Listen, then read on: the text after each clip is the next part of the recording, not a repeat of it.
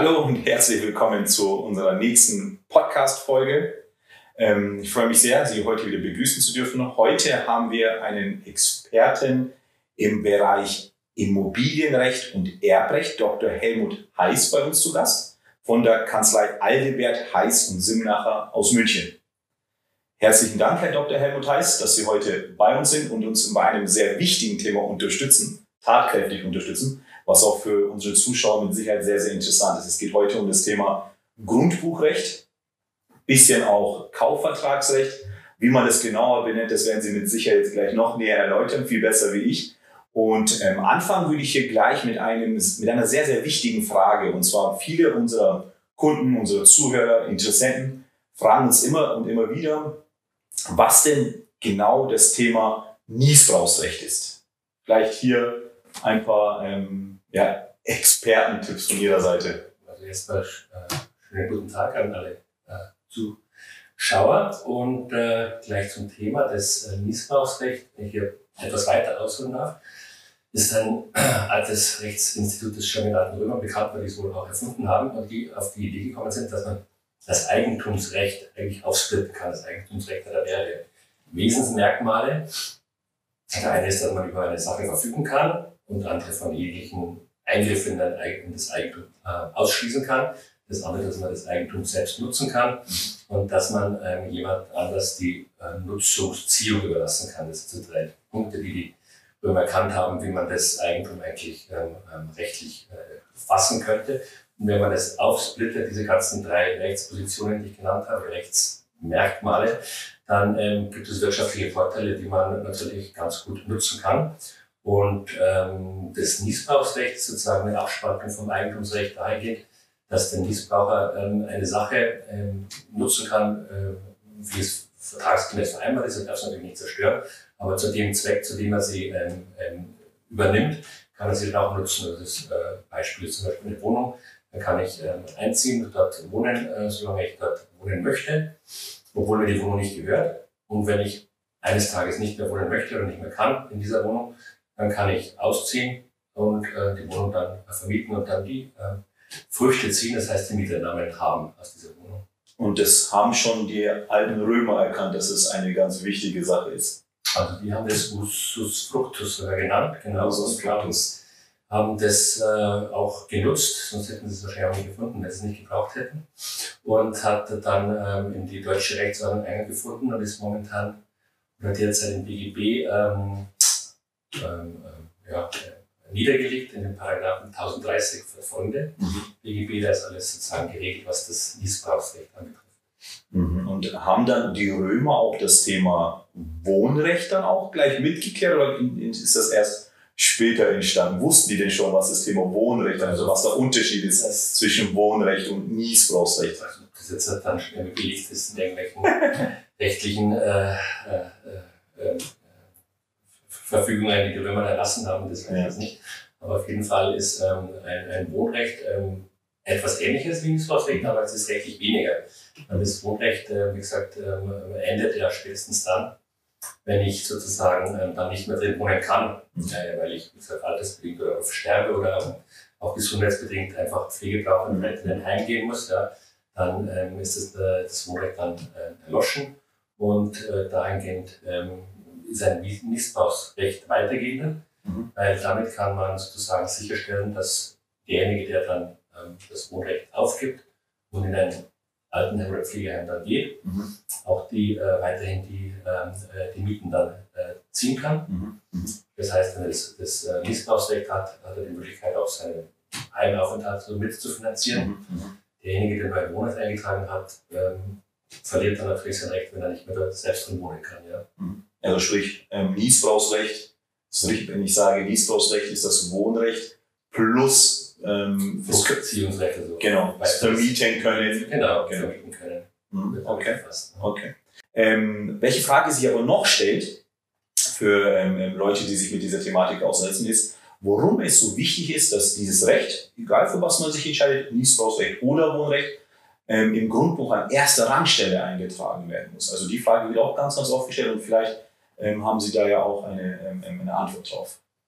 Ähm, die Wichtigkeit ergibt sich daraus, dass eben dadurch, dass es an der ersten Rangstelle ist, ähm, etwaige Zwangsvollstreckungsmaßnahmen, die von anderen Gläubigern mal kommen könnten auf die Wohnung, ähm, nachrangig behandelt werden. Das heißt, das Wohnrecht und das Niesbrauchsrecht bleiben immer unberührt. Mhm. Mit Immobilie kann passieren in rechtlicher äh, Hinsicht, was möchte. Also diese ähm, Rechte bleiben immer unangetastet und jeder, der sich sozusagen dafür entscheidet, ähm, eine, einen äh, Missbrauch äh, oder ein Wohnrecht für sich in Anspruch zu nehmen, kann dann ganz ähm, ähm sicher sein, dass ihm das nicht durch welche Maßnahmen auch immer oder welche rechtlichen Verfügung auch immer des, des Eigentümers der Wohnung, dass ihm da nichts passieren kann. Ja? Oder von staatlicher Seite, dass das immer einen hundertprozentigen Schutz seines Rechtes gibt. Ja? Mhm. Also das ist deswegen so wichtig, genau. dass es auch an erster Landstelle eingetragen wird. Genau, dass wie gesagt Finanzierung, die vielleicht Eigentümer benötigt, an eine nachrangige Stelle eingetragen werden, mhm. dass da ähm, ähm, nichts passieren kann, in der zweiten Abteilung eingetragen wird.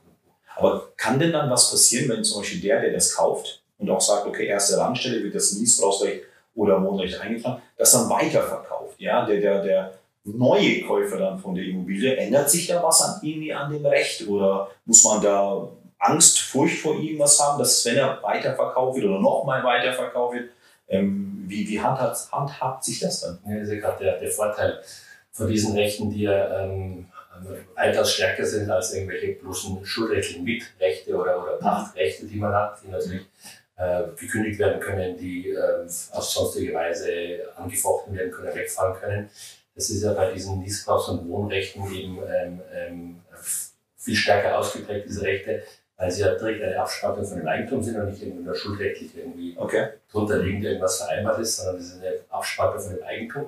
Und das führt sozusagen dazu, dass also nachrangige oder nachfolgende äh, Käufer, die dann die Immobilie in einem dritten oder vierten Kaufakt dann erwerben, einfach an diese Rechte gebunden sind. Weil okay. ja, wie gesagt, bevor sie überhaupt kaufen, einen Blick ins Grundbuch werfen, meistens werfen, meistens mhm. macht das der sie, ja. Ja, das macht in der Regel Notar, der mhm. den Grundbuch rausziehen und sagt dann, lieber Käufer, bitte abgeben, hier haben wir ein Wohnrecht für den Herrn sowieso, oder hier haben wir ein Listbausrecht, da ist ein Wegerecht, ja. das Sie beachten müssen, mhm. da ist eine, eine Grunddienstbarkeit, ein Fahrtrecht, äh, da ist eine Grundschuld, das sind ja so die, die vier, fünf häufigsten Sachen, die eingetragen werden, die eine Immobilie belasten können. Mhm. Und der Käufer ähm, erfährt dann durch den Notar sozusagen, welche Rechte da drauf sind was natürlich den Kaufpreis der Immobilie dann natürlich beeinträchtigt, hohe äh, Lasten drauf sind, kann das natürlich dazu führen, dass der Wert der Immobilie dann äh, äh, sinkt. Aber führt auf der anderen Seite natürlich dazu, dass der Erwerber sieht, welche Rechte er damit übernimmt. Und diese Rechte ist er gebunden. Da kann ich sagen, das möchte ich nicht mehr haben, dieses Recht, oder das möchte ich nicht beachten, oder das möchte ich anders haben. Also entweder er kauft so, wie es dann ähm, im Grundbuch drinnen steht, oder er lässt bleiben. Ja, da kann nicht im Nachhinein dann sagen, das möchte ich aber weghaben oder das möchte ich anders haben. Ähm, das geht dann nicht mehr. Also sprich, auch wenn die Immobilie im Nachhinein noch ähm, überspitzt dargestellt zehnmal weiterverkauft wird, man kauft das oder verkauft das immer mit den gleichen Rechten und genau. richtig? Genau. Also wie gesagt, da sind diese ähm, Missbrauchsberechtigten oder Wohnrechtsberechtigten ähm, absolut geschützt.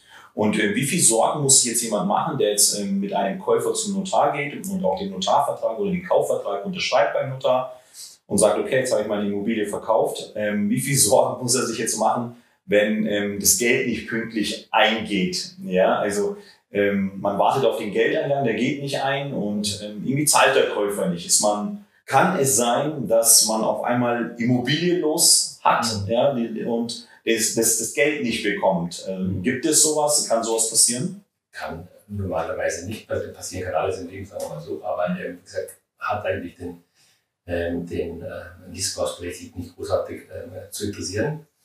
Ähm, ich sage auch gleich warum. Ähm, wir gehen jetzt davon der Konstellation aus, damit ähm, die Zuschauer und mhm. Zuhörer vielleicht auch besser verstehen, dass jemand ähm, eine ihm gehörende Immobilie verkauft ja. und sich das weggibt und sich den Mietbau vorbehalten möchte oder das Wohnungsrecht vorbehalten möchte. Ja, genau. Er sagt, ich möchte ähm, auch meine alten Tage noch ein bisschen äh, was haben von, also meinem Leben, dazu brauche ich Geld. Mhm. Ich habe aber nur die Immobilie, eine kleine Rente, was mache ich jetzt sozusagen, um genau. das Konzept. Und der Super-GAU wäre ja, wenn auf einmal genau. die Immobilie aus der Hand gegeben wird, was ja die einzige Altersvorsorge genau. darstellt, und dann auf einmal kein Geld kommt, weil der Käufer doch irgendwie pleite ja. ist oder was auch immer. Genau.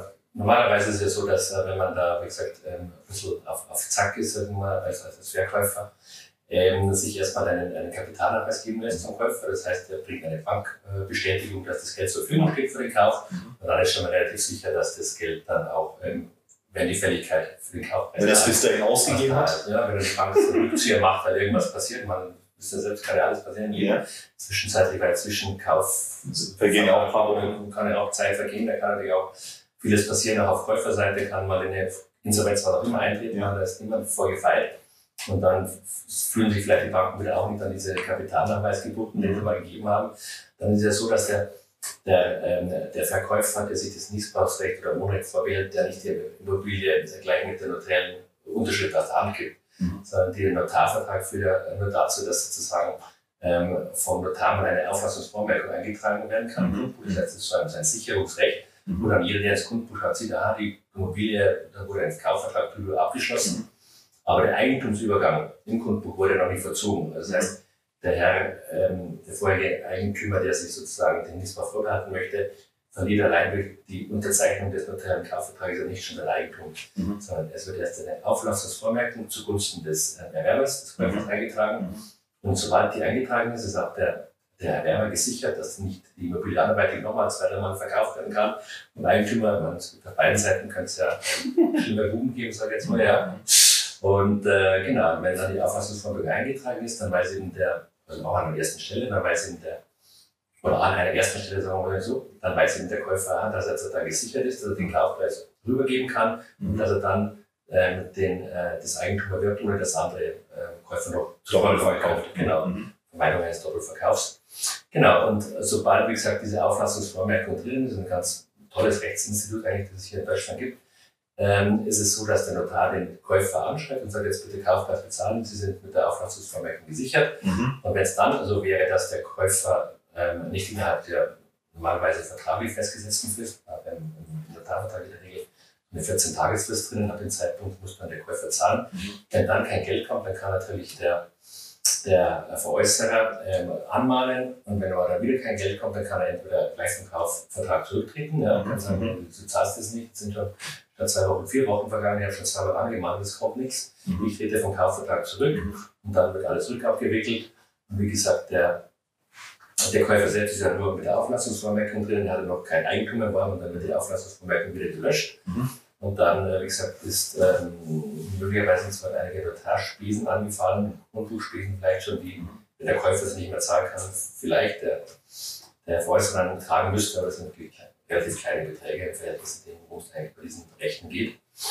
Ähm, wenn der, wenn, der, wenn der Verkäufer trotzdem an dem Kaufvertrag noch festhalten möchte, kann er natürlich auch die Klausel der Zwangsverstreckung auch noch nutzen, die im Notarvertrag ja in der Regel auch eingetragen wird. Also das macht der Notar eigentlich immer so, dass zu Lasten des Käufers eingetragen wird, dass sich der Käufer gleich der Zwangsverstreckung unterwirft und wenn er dann da äh, mit den Zahlungen ähm, ähm, des Kaufpreises in, in den Verzug gerät, Mhm. dann ähm, geht der Verkäufer zum Notar und sagt, bitte der zahlt nicht, bitte gib mir mal die verstreckbare Ausfertigung. Mhm. Der Notar schickt rüber und mit der kann dann ein Gerichtsvollzieher beauftragt werden, der dann Kontenfälle, Zwangsverstreckungsmaßnahmen einleitet und so weiter. Mhm. Also auch eigentlich ähm, ein sehr scharfes Schwert, das da der Verkäufer in die Hand bekommt. Mhm. Aber es wenn gar nichts zu holen ist, dann wird eben der Rücktritt von diesem Kaufvertrag erklärt, es wird rückabgewickelt. Mhm. Und dann ähm, ist eigentlich nichts passiert, also dass mir ein paar Spiesenwerte angefallen sind. Mhm. Ähm, aber wie gesagt, das Recht ist nicht verloren gegangen. Also das, äh, der, der Super-GAU, ähm, Immobilie los und auch kein Geld erhalten, der kann gar nicht eintreten, richtig? Na klasse, ja super. Herr Dr. Heiß, herzlichen Dank. Ähm, äh, spannendes Thema, ähm, muss aber von fachkundiger Stelle natürlich beantwortet werden. Ja? Ähm, man darf sich auch an Sie wenden, wenn man zum Gerne, Thema ja. auch Fragen hat, oder? Das hat mich gefreut, ja. Ja. gesagt, bei Bedarf gerne äh, anrufen. Ja, liebe Zuschauer, liebe Zuhörer, Dr. Helmut Heiß von der Kanzlei Aldebert Heiß und Simnacher aus München. Und ähm, wenn jemand Bedarf hat, wenn jemand Fragen hat zu dem Thema, jederzeit gerne ähm, vertrauensvoll an ähm, Dr. Heiß wenden. Ähm, herzlichen Dank für die, ja, fürs Zuhören, fürs Zuschauen. Ähm, ich hoffe, es war für Sie ein interessantes Thema. Ich hoffe, wir konnten ein Stück weit zur Aufklärung beitragen und äh, wir freuen uns auch schon auf das nächste Mal. Wenn Sie natürlich ähm, Rückmeldungen für uns haben, Feedback für uns haben, es gut gefunden haben oder schlecht gefunden haben oder Verbesserungsvorschläge haben, wie auch immer, ähm, sagen Sie uns das. Ja? Lassen Sie uns daran teilhaben. www.dgif.de nehmen Sie Kontakt mit uns auf und lassen Sie uns sehr, sehr gerne wissen, wie Sie das, was wir hier machen, heute wieder gemacht haben, ähm, finden. Herzlichen Dank dafür und bis zum nächsten Mal. Vielen Dank.